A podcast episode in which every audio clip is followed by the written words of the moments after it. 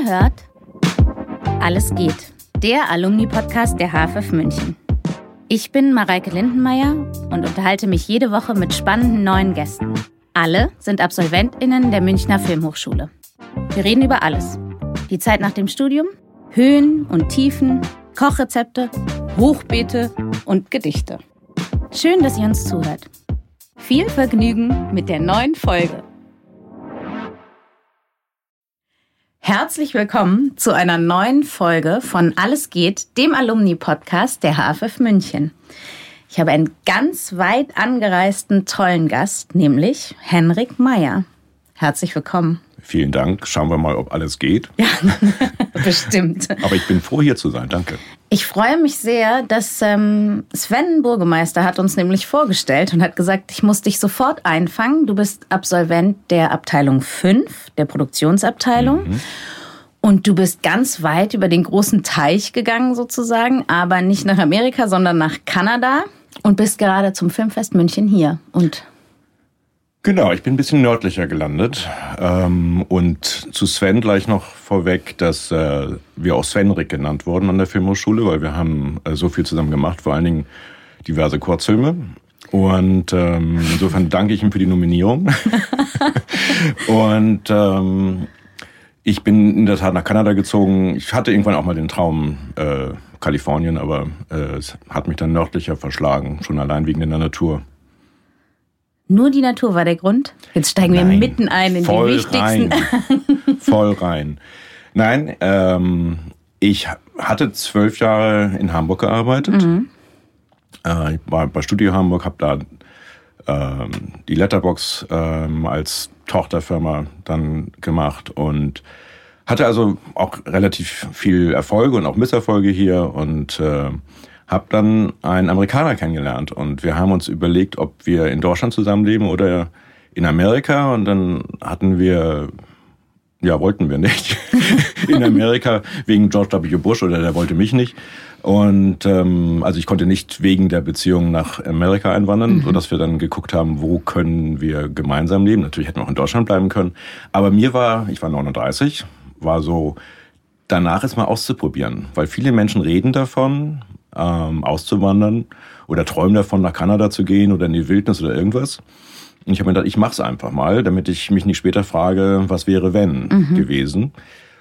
Und äh, das war auch tatsächlich gut. Also es, es war auch äh, für unsere Beziehung gut, aber es war auch gut für ähm, Geschäftsmodell. Ich hab, bin bewusst dahin gegangen, um auch mit Kollegen in Deutschland oder Freunden in Deutschland auch zusammenzuarbeiten. Mhm. Sozusagen so ein Außenposten da drüben zu sein.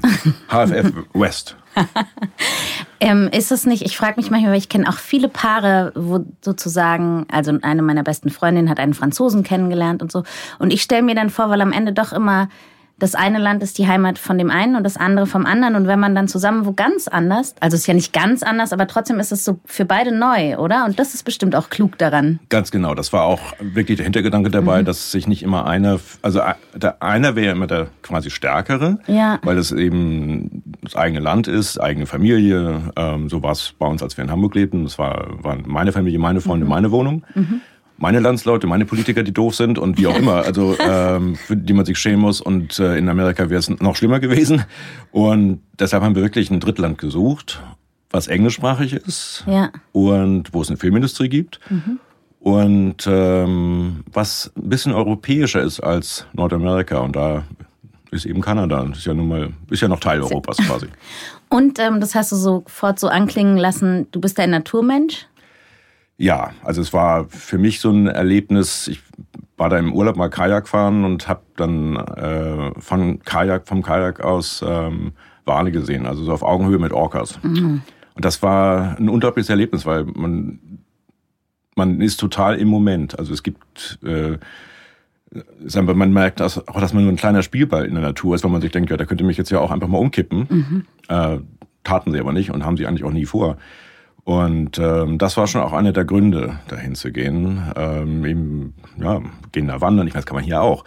Aber, aber ähm, Vancouver ist schon sehr dafür bekannt, dass es auch so eine Outdoors-Stadt äh, mhm. ist. Also es, wenn man nicht auch viel in der Natur geht, dann wüsste ich jetzt nicht, warum man da hinziehen muss, sagen wir es mal so. Also, also es gibt gar nichts anderes. Gar nichts anderes, genau. Es gibt keine Kultur, keine Theater, keine Museen. Nein, nein, aber ja. schon, aber nicht so wie an der Ostküste. Ah. Ja. Ich kenne Kanada leider wirklich ganz wenig und mein Gefühl ist immer, ich würde über so eine ganz leere Straße fahren, die durch so rote Ahornwälder führt. Das ist so mein Bild zu Kanada irgendwie. Ist wahrscheinlich aber auch sehr eine Schublade, oder? Und sehr. Ja, aber es, äh, also die roten, roten Ahornwälder, das ist mehr der Osten Kanadas. Okay, ja. Ähm, bei uns sind mehr Nadelwälder und mhm. eben Zedern und also was. Ähm, da schließt so, sich auch so, ein Kreis, ne? ja. genau, so Grünzeugs ist da. Und ähm, was wollte ich jetzt sagen deshalb? Das, nein, dass ich gesagt habe, ich denke so über Schubladen in Kanada ah. mit roten Wäldern und einsamen Straßen. Genau. Das und das ist die falsche Küste, aber über die ich nachdenke. Genau, das ist die falsche Küste. Ich bin an der linken Küste. Ja, das, da muss man immer so nie ohne Seife waschen machen, ne? Ja. Genau. und ich finde es spannend, weil ähm, Kajakfahren, ich dachte irgendwie im Meer. Mhm. Ja, es gibt richtig Sea-Kajaks, ja. Weil ich auch das hätte ich jetzt immer eher mit Flüssen assoziiert.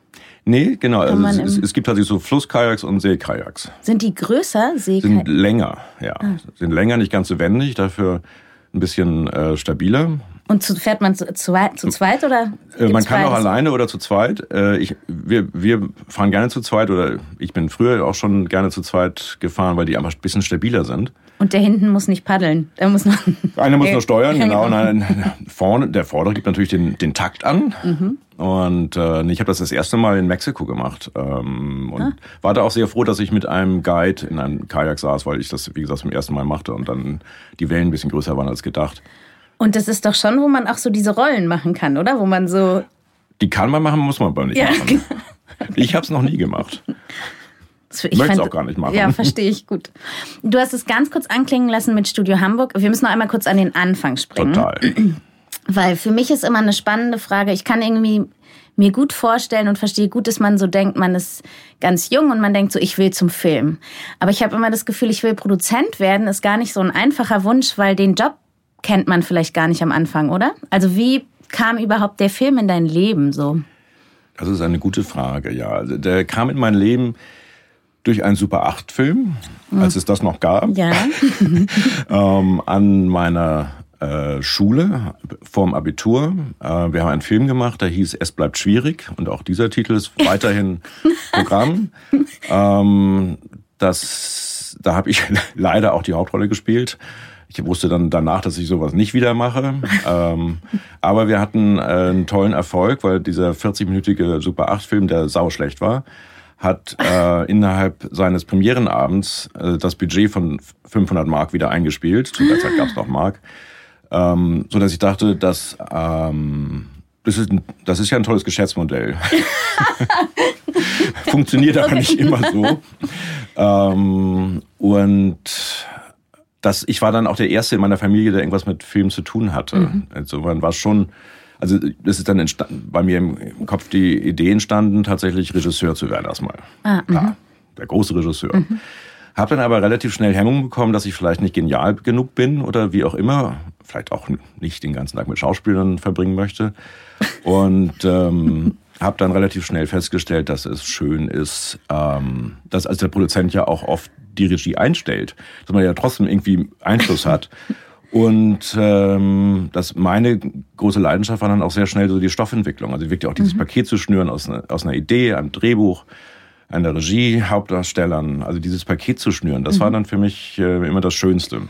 Aber das muss man ja irgendwie kennenlernen, oder? Hast du Praktika gemacht, bevor du hierher gekommen bist? Ja, ich habe ja, Praktika also gemacht in einer Werbefilmproduktion. Dann mhm. wusste ich auch, dass ich keine Werbung mehr machen möchte. Und dann, ähm, also ich wollte immer Spielfilm natürlich, ja. Hollywood quasi. Mhm. Ähm, und nein, Fernsehen natürlich nicht. und äh, ähm, und habe mich dann, ich habe mich erstmal in der in der Kaulbachstraße noch beworben, mhm. als es die Abteilung 5 noch gar nicht gab. Ja. Bin da auch nicht genommen worden für für die Regieklasse. Mhm. Und ich glaube, dann habe ich mich wahrscheinlich auch aktiv äh, umorientiert habe dann erstmal in Lüneburg in meiner Heimatstadt, habe dann Kulturwissenschaften studiert mit äh, den Hauptfächern Kunst und BWL, weil ich genau das kombinieren ah, wollte. Mh, toll. Und ähm, nach zwei Jahren äh, wurde dann die Abteilung 5 gegründet. Hm. Also ich war dann im ersten Jahrgang im U-Kurs. Mhm. Und das war dann genau das, wonach ich gesucht hatte. Und das war ja auch gut so, weil so konntest du Sven treffen. Und ihr konntet. Zu Sven Rickberg, ja, genau. genau. Das war 1988, genau. Wahnsinn. U-Kurs. Professor Keil mhm. war Abteilung 5. Toll. Hast du noch viel Kontakt zu Kommilitonen? Wir haben vorhin kurz darüber geredet, dass du jetzt so wie eine Reise in die Vergangenheit, ne? Ähm ja, das ist tatsächlich auch eines, eines der Ziele gewesen für diese Woche, mhm. ähm, wieder Kontakt äh, zu pflegen. Mhm. Ich hatte einige Leute, äh, müssen jetzt nicht nur über Sven reden, aber äh, tatsächlich viele seit, seit Jahren nicht gesehen. Ja. Äh, nicht nur wegen Corona, sondern äh, das ist halt einfach eine weite Strecke. Total. Und ähm, ich war zuletzt beim Münchner Filmfest vor vier Jahren, eben vor der Pandemie gewesen. Mhm. Und, ähm, und habe jetzt jeden Tag Kommilitonen getroffen, also wo auch mhm. immer, auf welchem Empfang auch immer, oder bin zu den Leuten ins Büro gegangen. Insofern ein bisschen Klassentreffen mhm. und natürlich auch am Montag hier ähm, auch beim ehemaligen Treffen mhm. sehe ich plötzlich Miguel Alexander. Oder er mich eigentlich. Und er wusste nicht, dass ich überhaupt in Deutschland bin. Mhm. Und wir haben in Hamburg vier Filme zusammen gemacht und sind immer noch befreundet und haben eben trotzdem, waren wir jetzt nicht in den letzten Monaten in Kontakt gewesen. Insofern auch wirklich schöne Überraschung, hier Leute wiederzusehen. Oder Sebastian Niemann, ähm, mit dem ich verbinde, dass er auch aus Lüneburg ist. Insofern steht man dann plötzlich voreinander und äh, das ist dann fast so wie gestern. Ja. Und es verbindet doch diese Zeit hier, ne? Weil man so, also egal wie lange die her ist, ich habe immer das Gefühl, dass es doch sehr verbindend und sehr innig irgendwie ist, weil man so viel zusammen erlebt und so. Ja, absolut. Das ja. ist ähm, erstmal war das eine sehr prägende Zeit. Ähm, auch wenn es nicht so lange her ist, wie neulich ein, ein, ein jüngerer Absolvent meinte, war das zur Fassbinderzeit? nicht, nein, nicht ganz. ähm, und ähm, aber trotzdem, äh, das, ist, das, ich meine, das Schöne ist, wir sind alle ein paar Jahrzehnte gealtert mhm. und viele sind aber noch in der Branche. Ähm, und einige haben eben erwachsene Kinder inzwischen und ähm, und uns hat alle irgendwie das, das, das Leben gezeichnet. Aber eben, äh, wir haben vor über 30 Jahren halt dann so viel Schönes eben auch erlebt. Und das, wenn ich durch München gehe, merke ich das an jeder Ecke, dass ich, da habe ich was erlebt, da war das. Mhm. Und in dem Kino, im Ari-Kino saß ich, als Bernd Eichinger auf die Bühne ging beim Studentenfilmfest und die, die, die nächste Vorführung abbrach, äh, weil die Mauer gefallen ist. Ah. Dann hat er gesagt, jetzt hören wir mal auf, gerade Filme zu gucken, jetzt gehen wir in, in, in die Lobby vom Ari-Kino damals und äh, feiern ein bisschen. Und das war ein irrer Moment, weil äh, da waren natürlich auch Studenten aus Ostblockländern. Das ist ja total ja. toll. Das fiel mir dann gestern, nee, vorgestern auf, als ich da im Kino saß, um einen kanadischen Film zu sehen, einen sehr schönen namens Brother. Ähm, und äh, sitzt sitz da im Kino und denkt, Stimmt, da vorne stand Bert Eichinger und hat das uns erzählt, dass gerade im Radio gekommen ist, die Mauer ist gefallen. So, wenn es das total schön hier so, mhm. ähm, auf den alten Pfaden zu wandeln. Aber das ist schon eine besonders gute Geschichte. Habt ihr Radio gehört dann da? Das ging nicht, ne? Oder habt ihr es irgendwie, konntet ihr es live mitverfolgen hat, dann? Oder? Ja, das hat, das hatte irgendjemand gehört mhm. ähm, und ist eben dann äh, dem Bernd Eichinger gesagt und der hat es dann uns mitgeteilt. Mhm. Und ich glaube, in, einem, in, der Lobby lief kein Fernseher oder so. Nee, nee, das, ja. aber wir haben dann natürlich relativ bald die Fernsehbilder gesehen. Ja, Wahnsinn, gute Geschichte. Sehr gute Geschichte. Aber und genau, äh, du hast gesagt, du bist, also wir haben, du hast hier studiert, dann bist du nach Hamburg gegangen, eigentlich ein bisschen zurück. Ähm, genau, also ich habe in den Norden. Ich hatte genau drei, drei Möglichkeiten zu der Zeit, jobmäßig äh, nach der HFF. Und bin nach Hamburg gegangen, ja, weil ich eben tatsächlich ja äh, aus dem Norden komme und das war auch ein tolles Angebot, mhm. wo ich am meisten Selbstständigkeit hatte. Also ich sollte Junior Producer werden oder mhm. Junior Producer. Mhm. Ähm, und war ich auch äh, bei, bei Studio Hamburg. Und aber das, das Junior wurde nach, ich glaube, einem halben Jahr weggelassen oder so, mhm. weil ich dann plötzlich hier sehr viele Produktionen übernommen habe auch und ähm, das dann relativ schnell glücklicherweise mit Erfolgen losging. Das blieb dann nicht immer so, aber. Das hast du nämlich vorhin schon kurz gesagt und das interessiert mich. Du hast gesagt, mit vielen Erfolgen, aber auch ein paar Misserfolgen. Wie wichtig findest du, dass du, wenn du jetzt so im Nachhinein darüber nachdenkst, wie erinnerst du dich an diese Misserfolge und wie war es damals und wie ist es jetzt so, dass es die gibt? Ja, also ich erinnere mich lieber an die Erfolge. Ja. Warum? Keine Ahnung. Ist nicht. ähm, also ich glaube, die beiden größten Erfolge, und das ist eben wirklich verdammt lang her, ist, äh, war Stadtgespräch. Und das war der erste und der letzte äh, war Rosenstraße mhm. mit der Margarete von Trotter. Und das war mein Highlight hier in München, dass ich äh, Margarete wieder begegnet bin. Und Markus Zimmer, der ja auch von der HFF ist, mhm. weil wir haben zusammen die Rosenstraße produziert. Wir hatten eine kleine Reunion hier. Schön. Jetzt dieses Mal? Ja, ja, ja vor ein paar Tagen. Mhm. Herrlich. Margarete ist ein toller Mensch. Ähm, Markus auch. und ähm, die Misserfolge, das... Ähm, Oder was heißt Misserfolg? Danke. Ähm, Misserfolg in dem Falle heißt, dass es entweder ein finanzielles, mhm. ähm, ich will nicht sagen Desaster war, aber der Film hat die, hat die, ein, die, die, die Ausgaben nicht wieder eingespielt. Mhm. Also rein wirtschaftlich. Mhm. Oder auch, es gab auch einen Film, der auch bei den Kritiken völlig durchgefallen ist und ähm, schlechte, schlechte Zahlen hatte. Mhm. Und äh, dann, das was schmerzt dann schon, aber es gab andere Filme, äh, sowas wie Grand Paradiso mit Miguel äh, Alexandre als Regisseur, das war ein Film, auf den wir immer noch stolz sind, auch wenn er von den Zahlen her äh, nicht so erfolgreich war, aber wir sind sehr stolz auf den Film. Mhm. Ähm, und was ich halt einfach lernen musste über die letzten, ja, über 30 Jahre, ähm, ist, dass man da so eine Balance findet, dass man sich nicht komplett danach richtet, also nach, quasi vom Selbstwertgefühl danach richtet, was gerade erfolgreich ist. Ähm, denn das ist zu anstrengend für die Nerven. Hast du eine gute Taktik dafür, dass du, also hast du irgendwie so entwickelt, wie du liest dann irgendwas nicht, was darüber berichtet wird oder du Nein, ich, nein, ich nehme es nicht persönlich. Da, und das, äh, da hilft mir inzwischen kleiner Werbeeinblendung ähm, äh, durch Meditation und ähm, mhm. tatsächlich auch äh, durch Buddhismus, dass äh, das alles eigentlich sowieso nur auf Englisch Fabrications sind und es nicht wirklich wichtig ist. Wie kam das? Wie kam der Buddhismus in dein Leben? Äh, dadurch, dass mein Leben zwischendurch auch mal sehr, sehr stressig war und, ähm, und in einem Fall mehrere Flops, also rein kaufmännische Flops, zusammenkamen mit einem meiner hässlichen privaten Trennung und dann mhm. war so gar nichts mehr da. Also wenn eins mhm. noch da ist, dann finde ich, ist man relativ stabil. Mhm. Wenn beides schief geht, ähm, dann bin ich relativ erstmal tief in eine Krise gefallen. Und da habe ich dann überlegt, naja, man muss ja nicht ähm, sich den gegenwärtigen Moment dadurch versauen, indem man über die Vergangenheit betrübt ist oder sich über die Zukunft Sorgen macht, muss man sich ja nicht die Gegenwart versauen. Und das war dann so für mich der Schlüssel, aha, okay, also wie, wie schafft man es eben mehr äh, im Moment und unabhängiger von solchen Einflüssen zu sein? Und da habe ich, den, hab ich Zugang zum Buddhismus gefunden. Ich glaube, ich würde gerne einen Kurs bei dir belegen. ja, ah, können wir ja mal anbieten. ja, genau. Na, weil ich finde, das ist so ein interessanter Punkt, dass man in dem Moment, wo dann auch, also zwei Punkte, dieses, da ist, steckt man in der totalen Krise und im Nachhinein ähm, führt es dann zu so, also kann man es irgendwie sich, und ich glaube nicht nur aus Naivität, sondern wirklich kann man so sagen, ah, aber guck mal, es hat mich dahin gebracht. Und in dem Moment genau. dachte ich, die Welt geht unter. Ja. Ähm, das finde ich so interessant. Und dieses, dass man weiß, es ist so wichtig, im Moment zu sein. Alle reden immer davon, aber die wenigsten können es wirklich oder machen es wirklich. Alle sind immer schon im Übermorgen oder im mhm.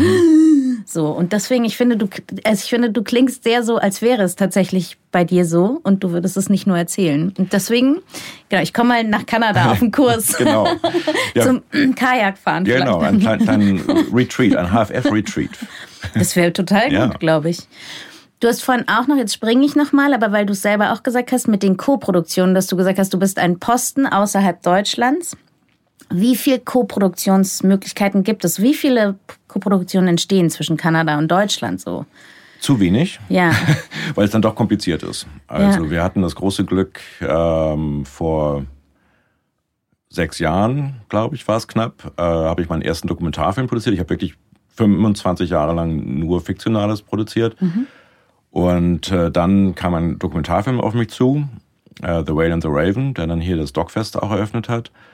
Und das war eine richtige Co-Produktion. Die, die, die deutschen Filmemacherinnen kamen auf mich zu und ich sagte, ja klar, kann ich auch mal einen Dokumentarfilm produzieren. Ich mhm. hatte keine Ahnung, zu welcher Redaktion gehen damit oder so. Deshalb habe ich mir dann auch einen Geschäftspartner gesucht, der äh, das schon mal gemacht hat in Kanada und auch dort enger verknüpft ist und weil er dort äh, mehr, noch mehr verwurzelt ist. Mhm. So wie ich hier.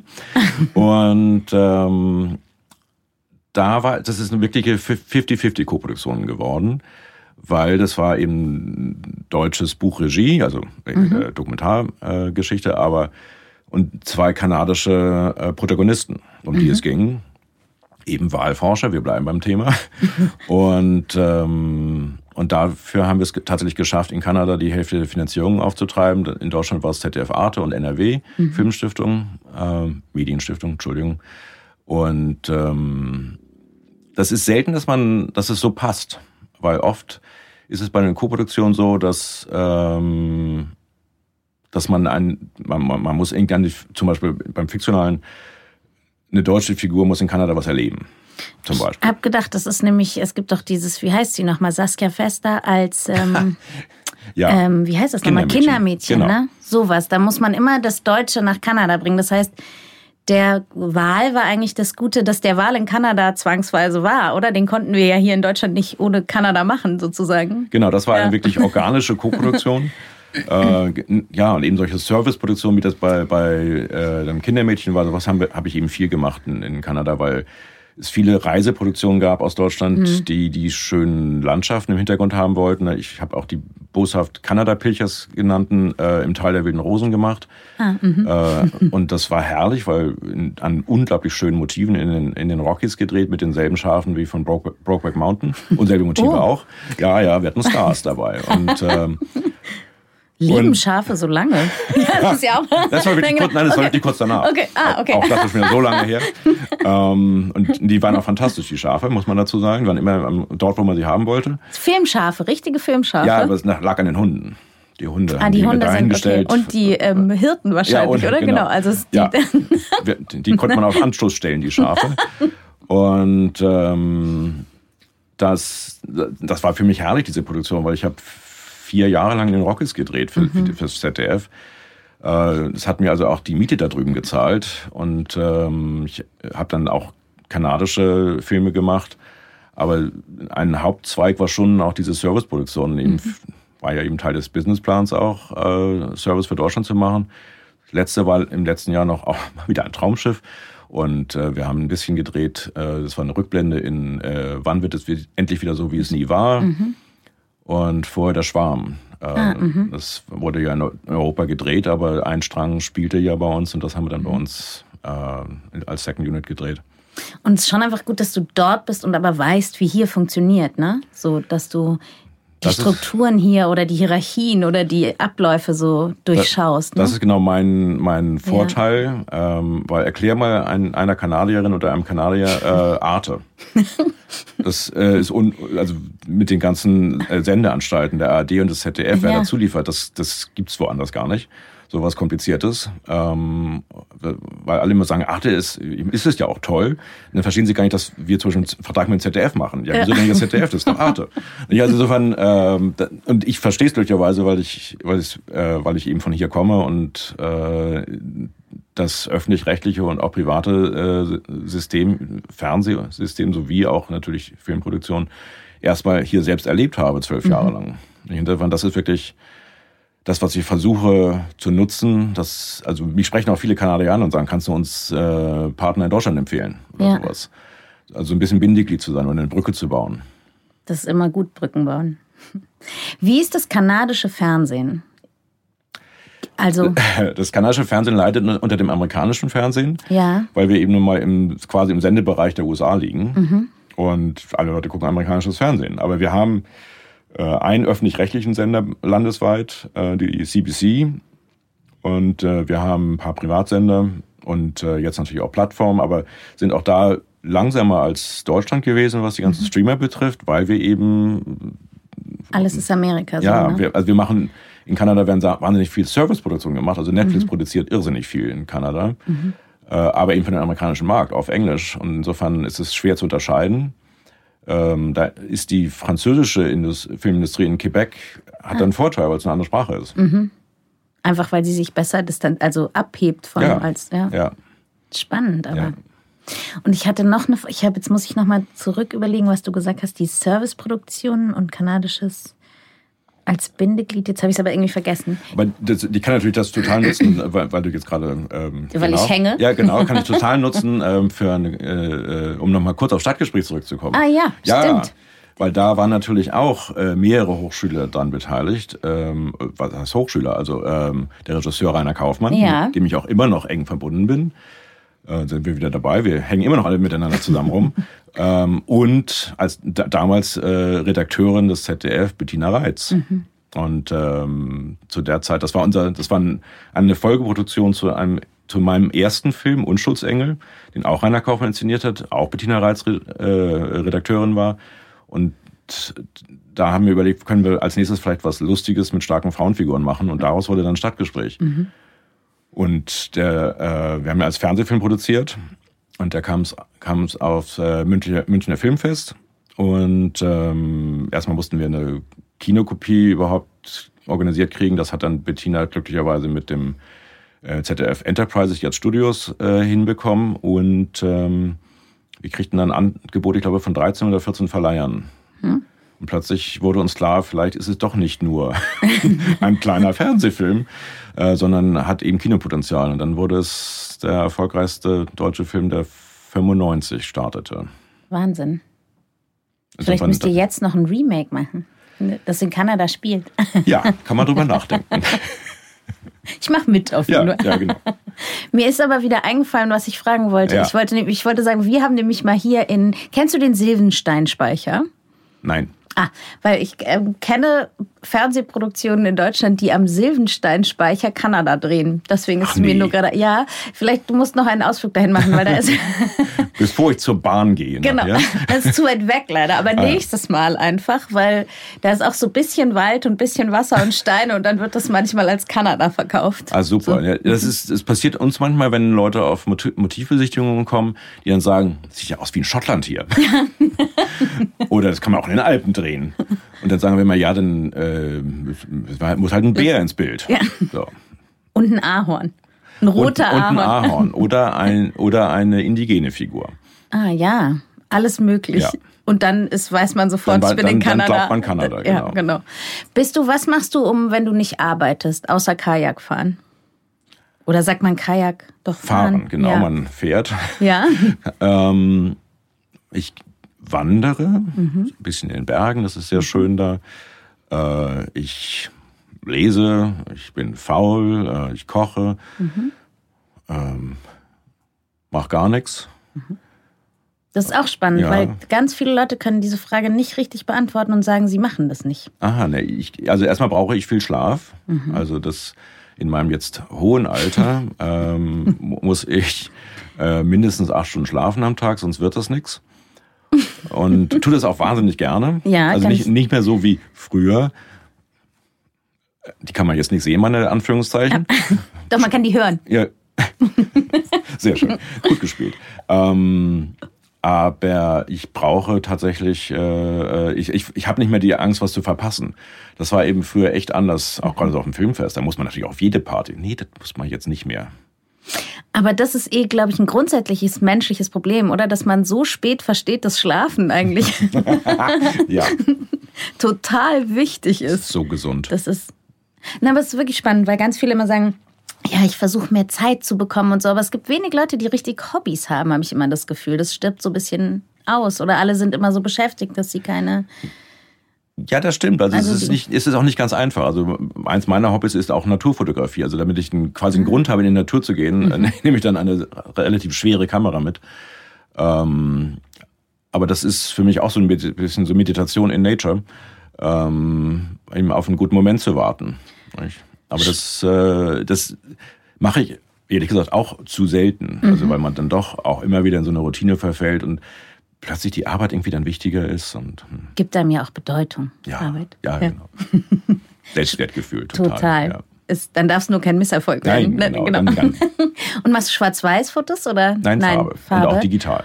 Und ähm, aber nicht Tiere, sondern wirklich Natur, Beides. oder? Beides. Beides. Und dann sitzt du, hast du, wie heißt nochmal das, ähm, das Leben des Walter Mitty, wo Jean Penn den, ah, da Nein. spielt Jean Penn einen Schneeleopardenfotografen und sitzt immer so ganz lange in so einer, und ich finde es eine irre gute, genau, Aber ich dachte gerade, ich habe mir so vorgestellt, dass du so in der Höhle sitzt und auf das Tier wartest, das rauskommt. Nein, ganz so extrem. Nein, das ganz, ganz so viel Zeit habe ich dann doch so, nicht. Ja. Ähm, nein, äh, eins der schönsten äh, Bilder der letzten Zeit war ein Adler, äh, der aus dem Wasser kommt und, äh, und eine Krabbe frisst. Also nicht, nicht frisst. Eine Krabbe in seinen Fängen hält, die ihn aber kneift offensichtlich, die er dann einmal mit dem Schnabel durchbeißt. Das ist ein, das war so irre, weil ich habe das überhaupt gar nicht gesehen. Ich habe einfach nur draufgehalten. Also, äh, irgendwas hat er zwischen seinen Füßen da, oder wie man das heißt, äh, Fängen.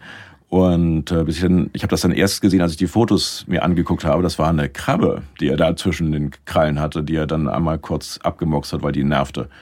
Wie groß ist das? Ja, total irre. Wie groß ist das Größenverhältnis von dem? Der ist schon. Der ist so ein bisschen wie ein Hund. Also wenn, so ein, wenn man einen Adler im Baum sieht, ist es, als ob ein Hund im Baum sitzt. Und die also kein Krabbe kleiner ist, Hund. Nee, ein Labrador. Die essen, die essen ja. sie eher, genau, ein Labrador, genau. Ja. Wahnsinn. Und der ist einfach so ins Wasser. Sowas finde ich echt. Ja, nun hat er die Krabbe gefangen, weil ich dachte, er hat einen Fisch oder so. Ein Lachs. Das ja, muss ja auch genau. in, in Kanada immer, ich finde, alle Vorurteile Lachs, von Kanada genau. müssen. der, und der Adler hat den Bär, den Lachs im Wasser. So, genau. Denkst du in Deutsch oder in Englisch? Sowohl als auch. Aber überwiegend Englisch. Das ist auch eine gute Ausrede jetzt für mich, warum ich auf Deutsch immer so zögere. Ich finde, du zögerst gar nicht so. Solltest mich mal auf Englisch erleben? Nein, kleiner Scherz. Möchtest du noch was auf Englisch sagen? Nein, Kurz? auf keinen Fall. Ein englisches Gedicht. Ah, sehr schön, ja, Oder rezitieren. genau, ein ganz ernstes. Ja. Was würdest du sagen, war für dich so in der Hochschule, das waren die, die Leute, die du kennengelernt hast oder so einen bestimmten Grundwissen über Filme oder einen neuen Blickwinkel? Was hat dir so am meisten geholfen, um dann rauszugehen hier? Die Kombination aus, bei, aus beidem. Ähm, für mich war es tatsächlich die Ausbildung an sich, also dass man wirklich gezwungen ist äh, oder ne, gezwungen ist, die Chance bekommt, äh, ein, äh, den einen oder anderen oder eben auch mehrere Filme zu machen. Mhm. Und vor allem auch in verschiedenen Funktionen. Ähm, dann aber auch einfach äh, gewisse Seminare. Also ich erinnere, dass ich kann ich mal angeben. Ich habe eine 1 Plus in einer Dramaturgiearbeit mal bekommen. Also, oder nein, der, der, der, Dozent meinte, wenn es eine 1 Plus gäbe, hätten sie die bekommen.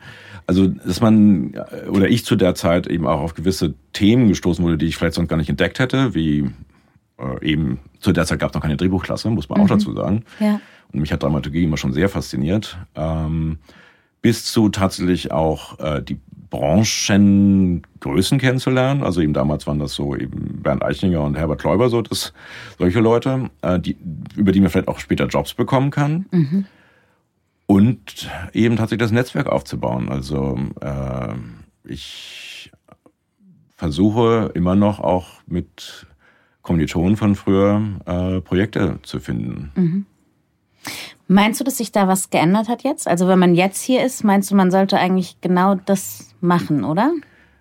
Würde ich in jedem Fall so sagen, in Unkenntnis, wie jetzt die Ausbildung hier ist, ehrlich gesagt. Also ich war zwar jetzt hier zum äh, Alumni-Treffen, aber ähm, ich weiß jetzt nicht genau, wie die, wie es jetzt ist, hier zu studieren. Also ich habe zwar mit Leuten äh, auch gearbeitet, die hier nach mir waren, also deutlich nach mir.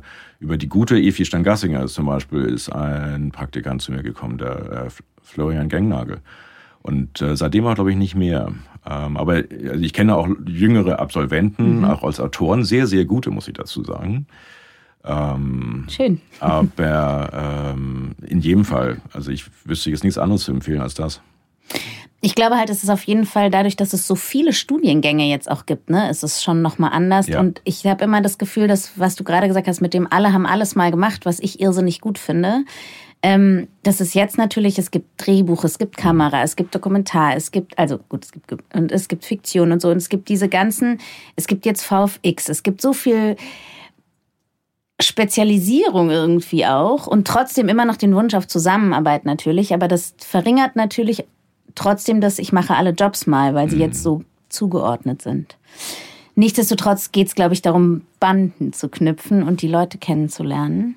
In jedem Fall. Und ich finde auch die Spezialisierung auch gut. Also das, Ja. das fand ich zum Beispiel immer komisch, dass es kein Drehbuch äh, Klasse gab. Warum eigentlich nicht? Warum braucht man denn ja, Drehbuch? Kann man auch nebenbei noch mitmachen. genau. Das, das finde ich äh, jetzt richtig gut.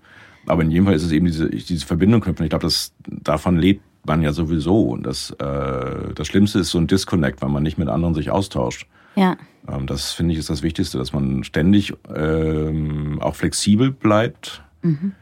Das merke ich, deshalb mache ich jetzt Dokumentarfilme. Habe ich eben 25 Jahre lang nicht gemacht, jetzt mache ich es seit fünf, über fünf Jahren. Und das ist sehr bereichernd. Ähm, warum immer dasselbe machen? Also das, das finde ich auch empfehlenswert. Eine gewisse Flexibilität ist ja bei Bäumen auch so. Wenn sie nicht biegen, dann brechen sie relativ schnell. Also eine Flexibilität, aber eben ähm, Verbindung zu anderen Menschen. Ja. Guck mal, ich habe schon ein Zeichen gekriegt, dass unsere Zeit vorbei ist. Ja, vielleicht müssen wir darauf hören, damit ich tatsächlich weder die Bahn noch meinen nächsten Termin verpasse. Ja, der große rote Koffer. Ja, genau. ähm, ich danke dir sehr, dass du in deiner Münchenzeit hier, in deiner Münchenzeit mir eine Stunde eingeräumt hast und ähm, diesem Podcast deine Zeit gewidmet hast. Ich komme einfach irgendwann nach Kanada mit der HFF-Delegation genau. zum Meditieren. Oder? Genau. Und zum Lachsefangen. Dann können wir das mal alles, genau, alles nochmal reflektieren, drüber nachdenken. Aber es nee, war mir ein großes Vergnügen, weil es, es, ist für mich wirklich eine tolle Woche jetzt gewesen und es ist quasi der krönende Abschluss. Ähm, eine, eine, eine tolle Woche des äh, Reconnecten, eben auch zu den Wurzeln. Es war für mich auch wichtig, jetzt ähm, ein bisschen Zeit hiermit zu verbringen. Insofern danke ich. Ich hoffe, wir sehen uns einfach nächstes Jahr beim Filmfest. In jedem Fall. Ich habe gehört, da soll Kanada äh, im Fokus stehen. Ah. Plaudere ich es einfach mal so aus. Wir verraten es keinem. Wir, wir sagen es einfach keinem. Vielen Dank und einen schönen Tag. Noch gute Heimfahrt. Super, danke. Bis bald. Ciao. Tschüss. Das war Alles geht für diese Woche.